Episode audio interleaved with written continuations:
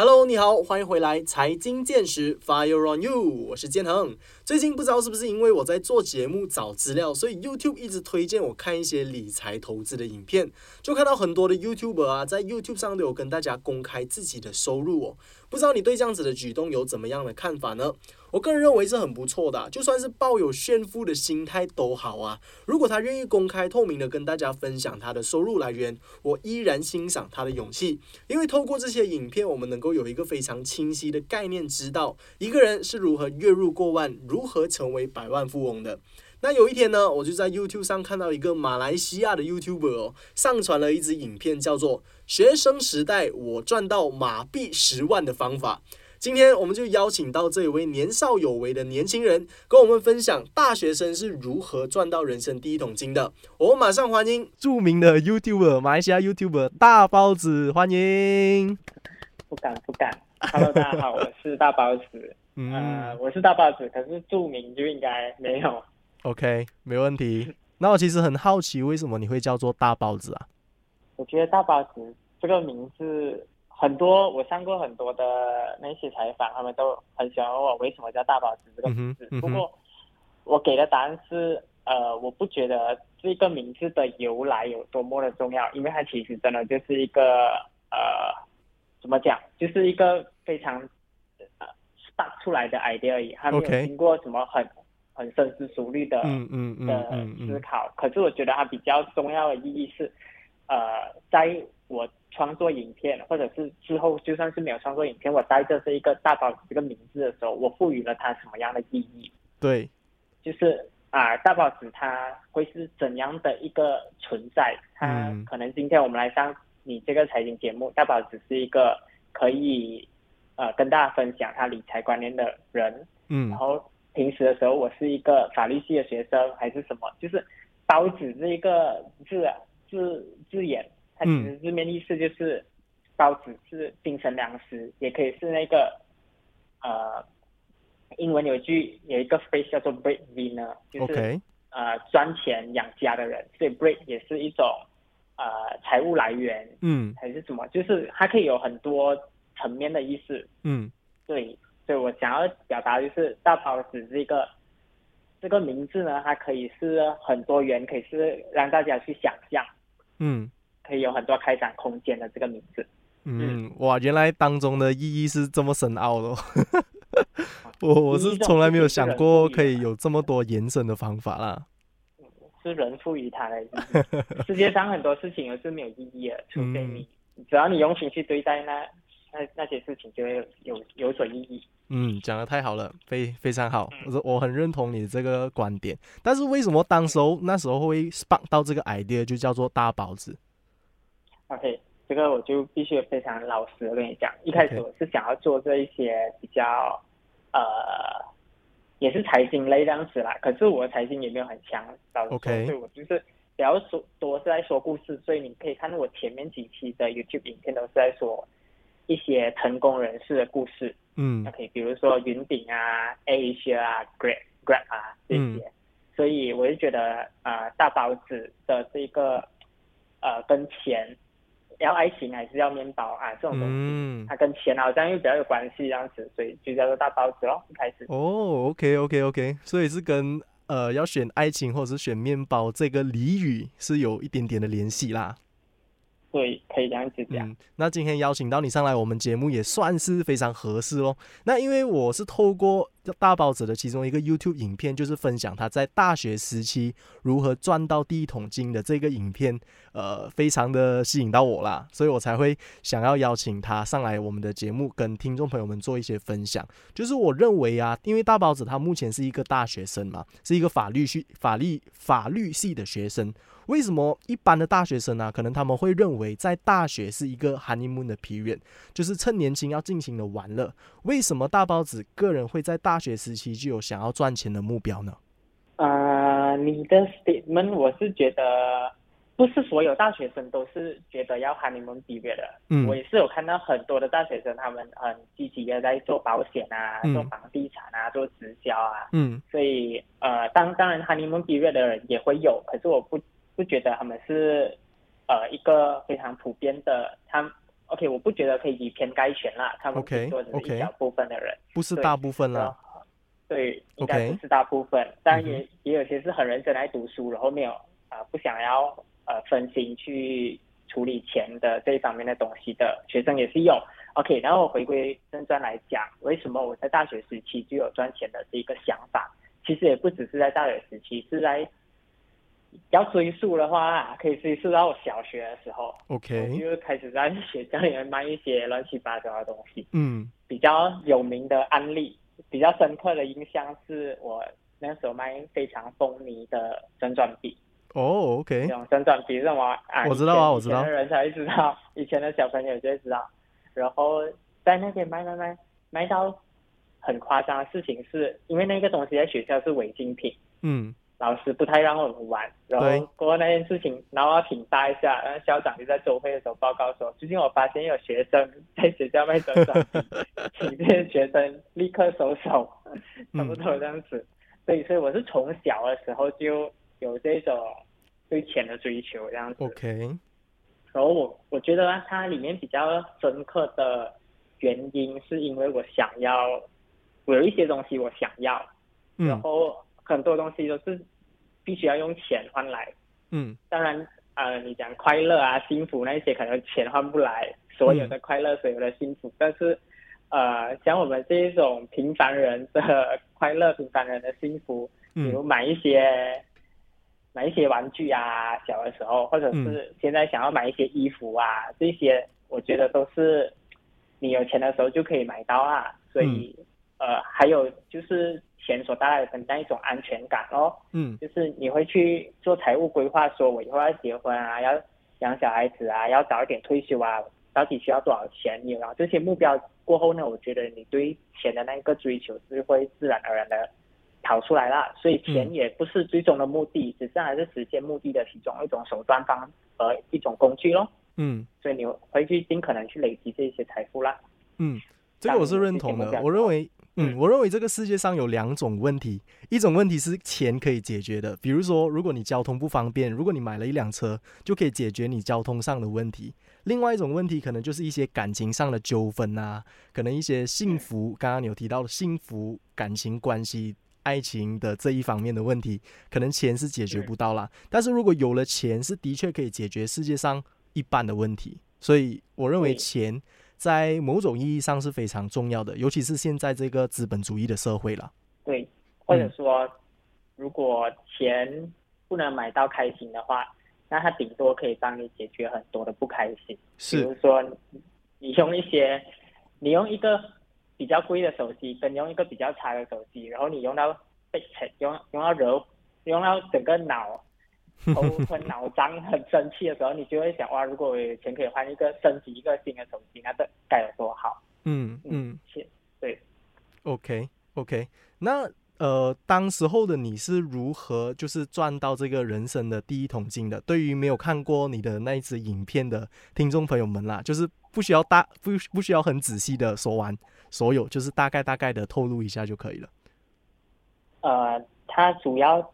可以由三个部分来组成吧。第一个部分是我比较早期的时候，是在 Matrix 的时候就发现了这个叫做呃怎么讲，Affiliate Marketing 联盟行销是这是第一个。然后第二个我要分享的就是呃奖学金。我之所以会把奖学金给放进来，是因为奖学金有大部分的奖学金在我认知里面是它可以转换成呃转换成有一些是你原本需要偿还给那些。赞助你的人，可是你如果成绩很好，或者是你达到某一些条件，它可以完全变成你的收入的一种。OK，因为你不需要还了。OK，就我也会把它归类为收入的一种。嗯，然后第三种就是呃，我我这几年在做的就是做创作者咯，嗯，影片咯，嗯。嗯，所以主要是这三个比较大的收入来源。嗯，也就是你两种不同的身份啦，因为你其中一个身份是法律法律系的学生嘛，就是以大学生如果只要勤力读书的话，就可以有机会可以得到这个奖学金的资助。再来就是另外一个身份，就是 YouTuber 自媒体的这个身份来做到联盟行销，还有在 YouTube 上开盈利的这一部分的收入啦。那修读法律系的你为什么会当时候会选择加入自媒体的行业呢？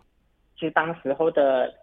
起心动念是很简单的，就是觉得说，呃，在网络上面有一点影响力，好像是可以赚钱的一件事情，是，就是就是那么简单。OK，可是到后面我才发现说，其实做自媒体，不管是任何一个行业，不管你今年是读法律系啊、医学系啊、会计系啊、工程系啊，什么系都好，你有自己的一技之长的时候。你要怎么让更加多人来看到你？其实到最后还是回归到自媒体，所以我不觉得它单单是一种，呃，我不觉得它的它的终结点就一定是你如果玩自媒体，就是你要当网红还是什么？嗯，一定是你可能只是要让更加多人看到你的那个一技之长，你是它跟你的专业相辅相成。嗯。你对，就是如果我今天是一个所谓的网红律师，可能就会有比较多人自动找上门，而不是我去一个一个的去拉客这样子。嗯，OK。了解，因为我认为就是在现在这个时代啊，流量它其实就等于是钱，就是不管你是在什么领域，总之你在其中一个领域很顶尖了之后，你都会想办法把自己变成一个公众人物。像我们之前可能会提到的，像 Squid Game 吧，演员到最终他也会开创自己的 Instagram，或者说在足球的领域体坛当中。比如说，Cristiano Ronaldo，当他有一定的这个知名度、一定的影响力之后，他以后想要开创自己的品牌，或者是开创自己的 YouTube channel，他一定会有很多的粉丝。所以，我认为，呃，影响力或者是说流量，在现在就是等于钱，等于人脉吧。所以，当时候大包子会开创这个 YouTube 的频道，可能也是因为往这个方向出发了。对，可能就是一开始没有那么清楚的观念，可是走着走着就发现，哎，好像误打误撞也走到了一条好的路，无心插柳。嗯嗯嗯嗯。那你认为自己呃能够在年纪这么轻的时候就达到在 YouTube 上的一个小小的成就，当时候你的心情是怎么样的？呃，这个啊，我不能讲很开心还是什么，因为我必须很老实的讲，在做这个自媒体的时候。其实是存在着很大的压力的，他就感觉像是你的，他每一次的那个影片观看数啊，嗯，就是他他所有的那些数目，就好像是一个成绩单，嗯，然后你的成绩单被所有的人看到，然后所有人都可以指指点点，虽然你不一定听到，可是你会感觉，你会感觉，哎，我这样子会不会有人来笑我？会不会有人在我背后？说什么东西？嗯，所以它其实是一个蛮痛苦或者是蛮压力的一种生活环境。OK，就是你要怎么去跟他共处而已。我我不觉得说这个压力或者还是什么，不，我不觉得说这个压力或者痛苦可以完全的消除，只是你要怎么去学习和他相处。嗯嗯，所以在我达到那些成就之后呢，呃。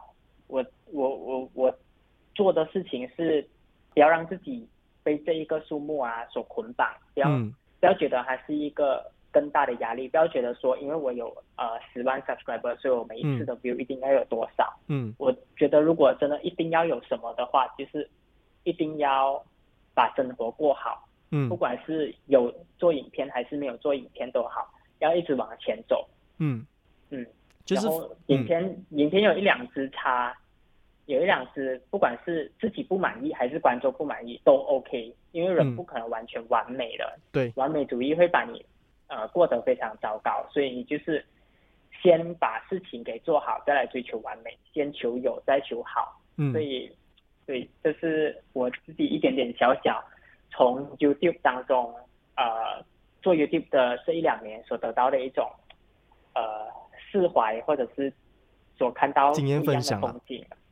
嗯嗯嗯嗯，就是可能当你初期的时候，就会把它当成是一个压力，呃，观众数目啊等等啊，就会想尽办法把自己的影片做好。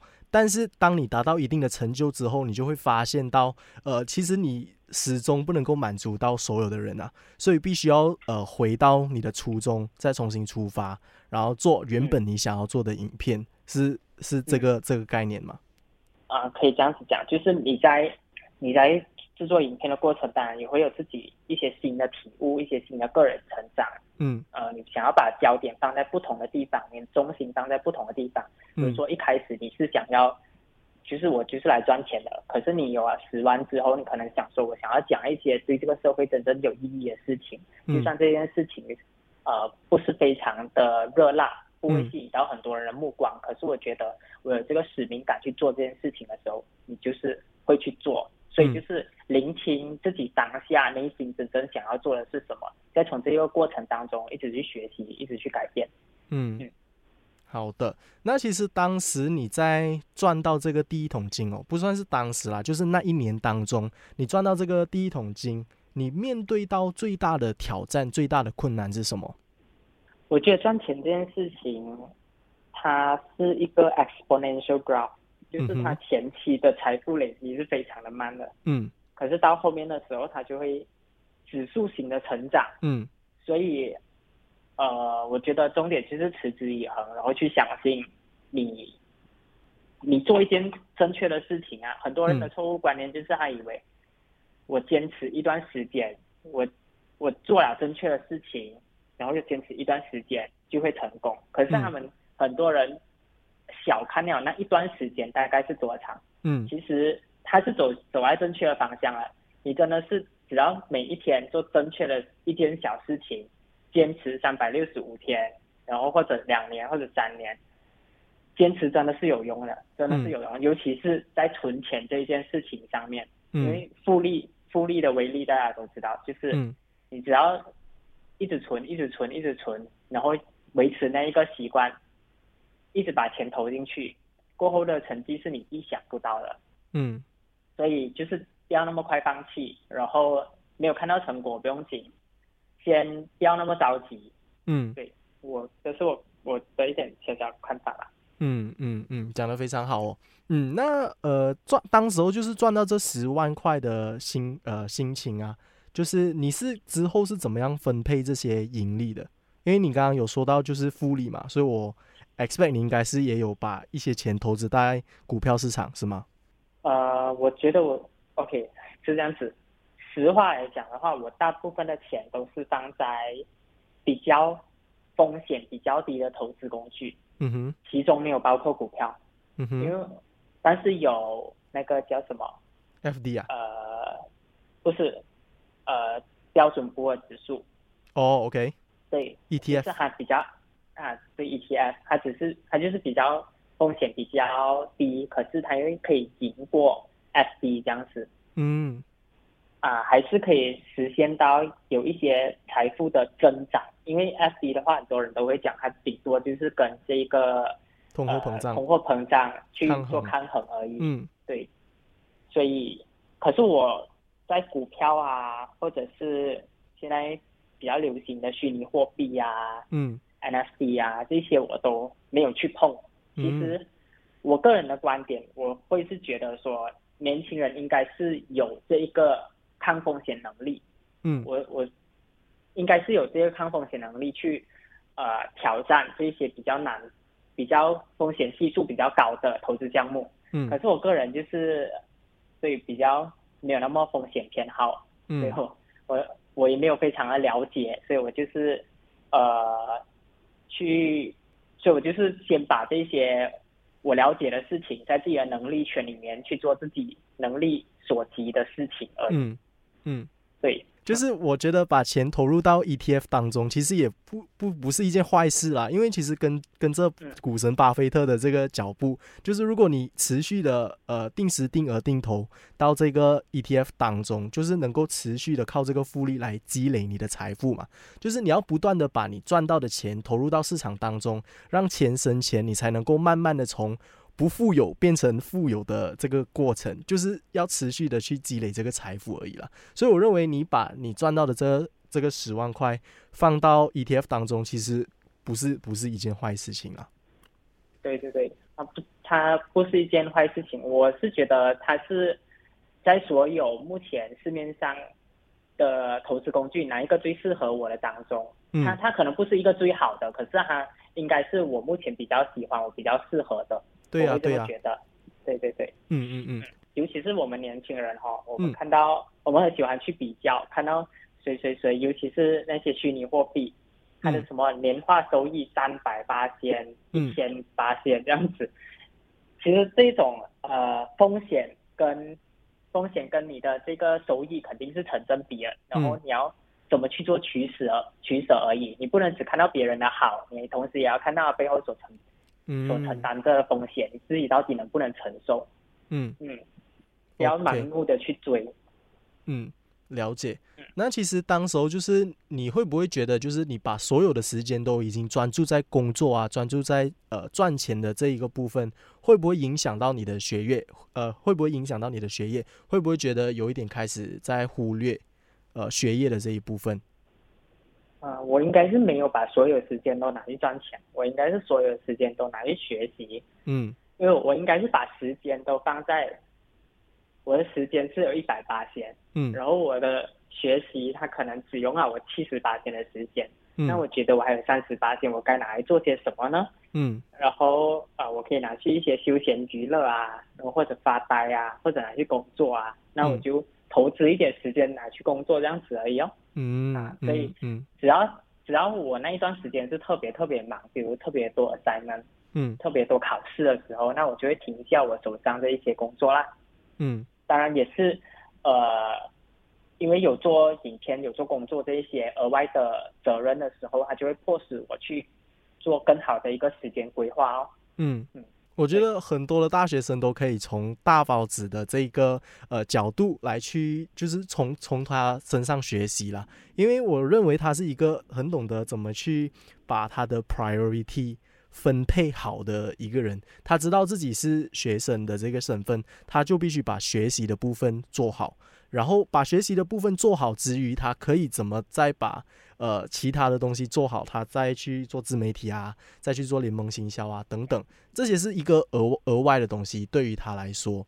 那因为他也知道自己本身是年轻嘛，所以他也不会把呃所有赚到的钱都去可能买一些奢侈品啊，或者是投入到一些很高风险的投资。就是我真的很欣赏你的一部分，就是你是很一步一脚印、很踏实的在规划你的人生啊。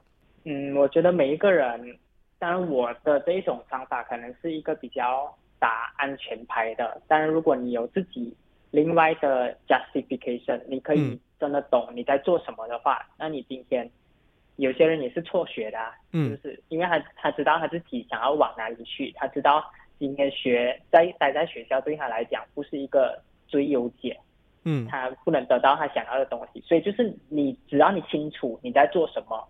然后你就去做就对了，嗯，就是那么简单。嗯，OK，那你认为是不是每个大学生只要像你，就是跟随你的脚步，就能够呃得到你现在有的成就？就是呃，比如说在读书空闲的时间，就做一些 YouTube 的影片啊，在做联盟行销，就能不能够和你一样赚到这个人生的第一桶金呢？我我觉得不是，因为我觉得我自己是处在一个幸运的环境里面。我家里没有什么其他人需要我照顾，我家里也没有什么其他事情需要我操心，所以我我的我才会有那么多的时间可以去做其他的事情。嗯，可是有些人不是的，有些人他们呃他们的家里是需要他们去进行分担的，嗯，或者是他们还有很多其他没有办法放下的那些责任。对于这些人来讲，我不觉得我可以教给他们什么，我反而是。奢望我可以从他们身上当中学习到他们的那一些精神。嗯，对，所以，呃，但是至于其他人的话，呃，我是觉得有一些基本的事情，比如你必须要做好你的规划，你必须要知道你自己在做什么，嗯，你必须要知道你的目标是什么，嗯，然后从有目标。从拟定目标到拟定如何达成目标的这些过程，这一种呃基本的规划，基本的啊对，这种基本的规划是我觉得你要达到成功之前必须要有的一个构建蓝图的能力。为什么？因为有一些人啊，比如说那些中呃彩票，嗯，中那些百万彩票、千万彩票，你可以看到那些例子。虽然他们一步登天，可是到最后为什么他们那么快？我们看到那么多，他们一下子就挥霍完那一些钱，而且情况还比他们得到彩票之前更加惨，或者更加悲惨。为什么？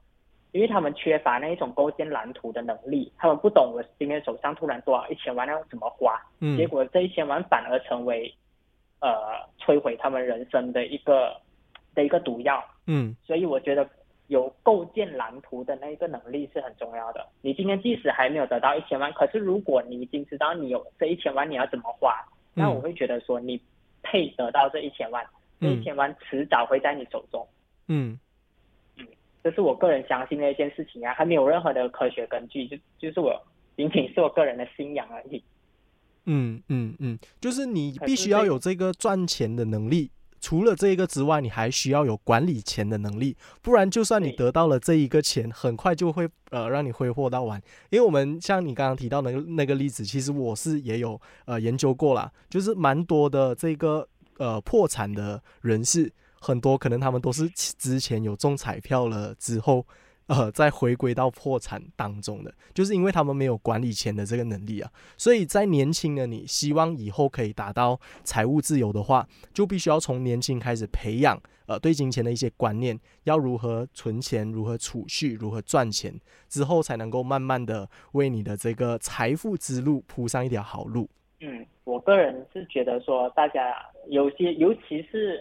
对理财一窍不通，或者是真的还没有完，一点都没有接触过人，在听到理财这两个字的时候，是会觉得特别反感，或者是反感，或者觉得说是那一种是发嘎呀快速致富一个骗局。可是我觉得不是啊，你去挑一些呃，在那种叫什么 best selling book，就是那一种比较畅销的书，你选。可能前面十名的那一些理财书，这些书之所以会排在前面，肯定是因为我我不觉得说他排在前面是因为他说的有多么深奥，或者是教你一定怎样能够赚钱，没有，他是因为他他深入浅出，他讲的通俗易懂，他讲的不只是赚钱而已，嗯，讲的更加多是你如何在你人生的这一条道路上去进行规划，不只是财务规划，是整体人生的规划。而且它还是很容易能够理解，能够给读者带来很多新鲜的观念，所以才会让他待在那一个在小林部那一边，然后你去读的话，你不会觉得沉闷了，真的，因为那么多人读了，那么多人都觉得好，我我不觉得我们作为人的时候，大部分都是处于呃小部分，我们大多数的时候都是属于大部分，我是那么觉得，所以大部分人觉得好。对你来说，它应该也会起到同样的效果。我觉得至少是可以试一试的。如果你要开始的话，我觉得《Best Selling Book》是一个很好的开始啦。比如说那些穷爸爸、富爸爸这种，然后小狗钱钱，呃，思维致富这些比较基础的讲一些观念的书，都是我们可以呃开始作为入门的书。如果是很难的，一开始就教你去看那个指数。去怎么做短线，怎么做长线，这些比较难，对我们技术性的，我们就会好，我们就是望而却步。嗯，所以一一开始不要那么去挑战自己先，先从观念入手。嗯嗯，对，这是我点看法。OK，好的。那以你的看法哦，就是一般的大学生，他们还有没有其他的一些渠道能够赚取他们人生的第一桶金呢？除了你之前提到的自媒体啊、联盟行销，还有奖学金的部分。可以啊，大家呃。回归到最原始的，就是你有什么专长，就用你的那个专长去赚钱。有些人的专长是做主持，那他可以去做司仪呀，去那一些活动现场做主持。而有一些人他们的语言特别好，他可以去做补习老师啊，教教语言的补习啊，或者他学习好，他也可以教中小学生，甚至辅助其他大学生也是可以。就是回归到你的专长，或者说现在。呃，这个网购非常的兴盛，那你可以开始去尝试做网购。我觉得在这一个阶段，如果你真的能够成功，是非常幸运的一件事情。可是如果不能够成功，你你也不会是空手而归，你肯定也是能从中得到一些怎么失败。你至少你知道，你你要你要先学会怎么样不失败，你才能够成功嘛，避开那一些失败的窟窿。避避开那些失败的陷阱，你就能够在以后得到成功。我们现在在二十多岁，就是一个很有能力、很有潜力，怎么样？很有是就是你可以有很大的空间去尽情的失败，去尽情的学习，尽情的呃享受那一个跌倒又在爬起来的过程。嗯，我们的抗风险能力是比较高的，所以我就觉得大家在这一段时间就尽情的去跌倒吧，尽情的去享受每一次的失败。嗯嗯，就是尽情的去尝试不同不同的领域，任何你有热忱、任何你有兴趣的事情。任何你觉得你自己擅长的事情，就去尽情的尝试吧。因为在二十多岁的这个年纪，我们还有很多的时间来让我们去呃重新重新来过，重新学习。所以不管是在从事什么行业啦，总之是你自己认为有兴趣，呃，总之不会影响到你的学业之余，你能够多花一些时间去学习，然后你有这个很好的理财观念的前提下，然后再。呃，做这个长时间的努力，财呃财富的积累，总有一天你也能够在呃达到自己人生的第一桶金了。没错。嗯，好的，那我们呃差不多来到尾声了。我们这里在想问大包子一个问题哦，就是呃在新的一年里，就是你下一个目标会是什么？啊，这是一个真的必须要非常深思熟虑的问题。嗯。可是，嗯，我觉得。在新的一年，我特别想要有的一个能力是可以帮助别人的能力，不管是在金钱上、精神上、心理上，嗯，实际行动也好，或者是语言能力也好，就是可以在各个方面都提高，呃，自己可以帮助到人，可以为这个社会制造制造出更加多价值的这一种能力。当然，这个就非常非常的广，可是哈。就是一个非常核心的概念，嗯，所以我觉得我以后在做什么事之前，我都可以想这件事情会不会对我这一个目标有所帮助。如果有，我就去做；如果没有，我就不做，就那么简单。嗯，我觉得目标有时候它的它的意义就在于这里，它帮你呃可以快速的去做很多生人生当中大的决定。你只要知道有助于目目标的就去做，无助于目标的就不做，就那么简单。嗯，你就可以省去很多的 dilemma，省去很多的纠结。嗯嗯，OK，好的。那再问你最后最后一个问题哦，就是对于想要呃，就是在创业路上啦，或者是想要达到财务自由的路上的这一班年轻的朋友们，你对他们有什么一些呃勉励啊，什么一些经验的分享啊，可以再告诉他们的吗？呃，勉励和经验的分享我不敢说，因为我也是在，我同样也是在这条路上，我是祝愿大家都。呃，一直互相鼓励、互相扶持，在这一条路上，希望大家都，大家都，呃，不会是孤单的。嗯。呃，相信大家只要持之以恒，坚持做对的事情，每天都做对的事情，然后不去做不对的事情。嗯。不要把，不要尽量不要让自己陷入那一些陷阱里面，万劫不复的陷阱。嗯。那呃，迟早总有一天，我们都会。完成我们的理想，都会达到我们心目中想要的那一种生活状态。